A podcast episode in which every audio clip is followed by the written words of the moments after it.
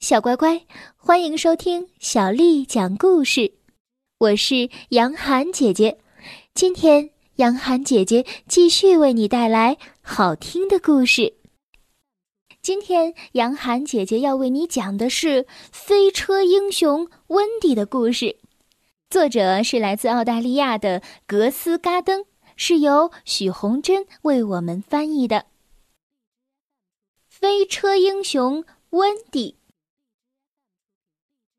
从前有只小鸡叫温迪，温迪可不是你想象中的那种平平常常的小鸡，而且，它连想做只普普通通的小鸡都不行。温迪住在一个小农场里，农场里的生活丰富多彩。可是温迪还嫌不够，他想做的事情比这些要多得多。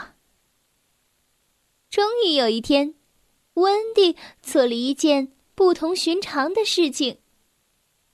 农场上所有的动物聚集在一起来看他的表演。温迪在干什么呢？没错。画面上的温迪在走钢丝。温迪感觉自己成了大明星，他向大家挥手致意，他不停的挥手，结果挥过了头。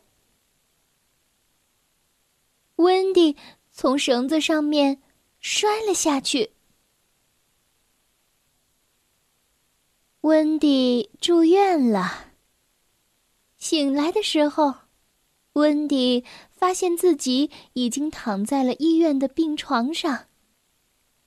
临床的病友小熊对他说：“你住院了。”这只小熊的名字叫做鲍勃，是位摩托车的特技演员。鲍勃说：“我是一名摩托车的特技演员。”在一个巡回马戏团表演摩托车特技。温迪觉得这非常神奇。鲍勃问温迪：“你知道有谁要找工作吗？”温迪的双眼放射出惊喜的光芒。第二天一早。温迪就加入了曼提麦佛鲁斯巡回马戏团，并受到了大家的热烈欢迎。团长公羊曼提给了他一件斗篷和一个印满了小星星的头盔。团长对他说：“啊，这个可以保护你的脑袋。”哦，天哪，太棒了！温迪高兴地说。这时候。温迪看到神奇的茉莉猪正在表演杂耍。他又看到杜祖兄弟表演了魔术。奥利表演的是水底逃生术。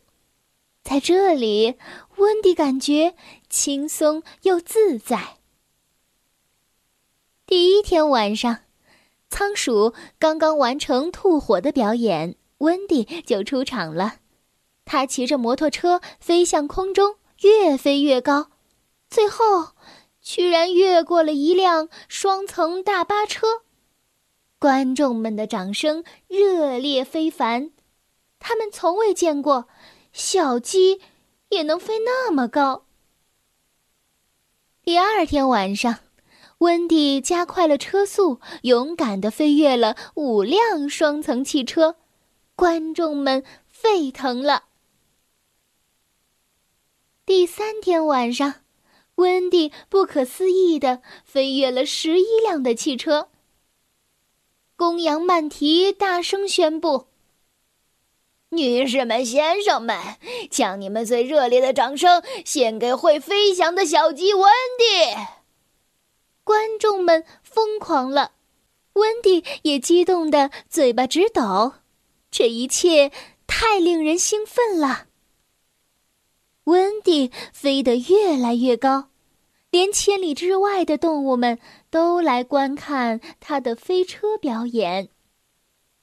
大家都想认识温迪，都想和他成为朋友。在接下来的日子里，温迪接受了电视的采访。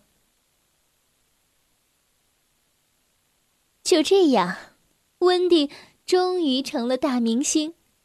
但这还不够，观众的要求越来越多，所以温迪决定，他要表演一个从未尝试过的、更大胆的、更吸引人的新特技。他精心策划着新的特技表演，一直到深夜才完成。重要的日子终于到了，在仓鼠表演完吐火之后，温迪登台了。温迪调了调护目镜，向观众挥了挥手，然后他起飞了。温迪比以往所有的小鸡飞得都高，它飞起来了，飞离了马戏团。飞离了喧闹的观众。当照相机和尖叫的粉丝都渐渐被甩到身后的时候，温迪看见了自己曾经生活过的小农场，它就在下面，但感觉却离自己很远，很远。温迪。想起了家，他不知道怎么，就稍稍的偏离了路线。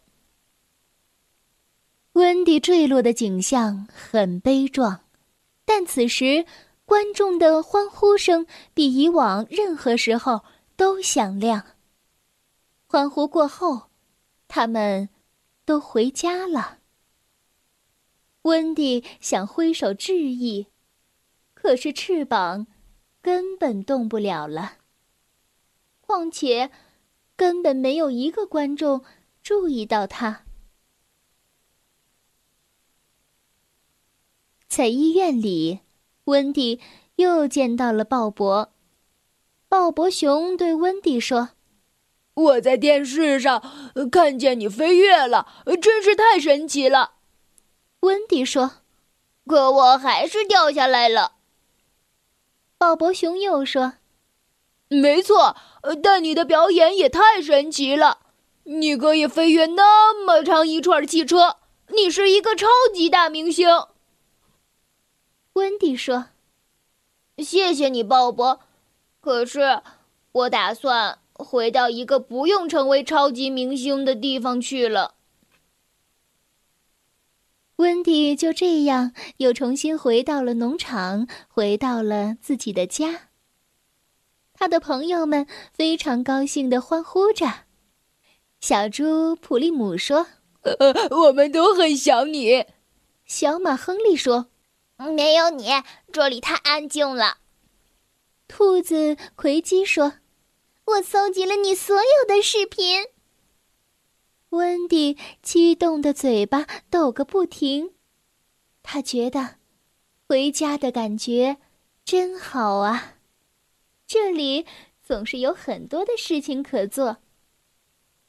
温迪就这样在自己的家里开始了他的发明创造，成为了农场里的超级明星。这就是飞车英雄。温迪的故事，小乖乖，今天的故事就为你讲到这儿了。如果你想听到更多的中文或者是英文的原版故事，欢迎添加小丽的微信公众账号“爱读童书妈妈小丽”。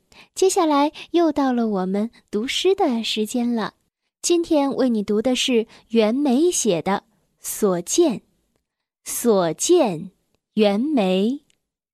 牧童骑黄牛，歌声振林樾。意欲捕鸣蝉，忽然闭口立。所见，袁枚。牧童骑黄牛，歌声振林樾，意欲捕鸣蝉。忽然闭口立。所见袁枚。牧童骑黄牛，歌声振林樾，意欲捕鸣蝉。忽然闭口立。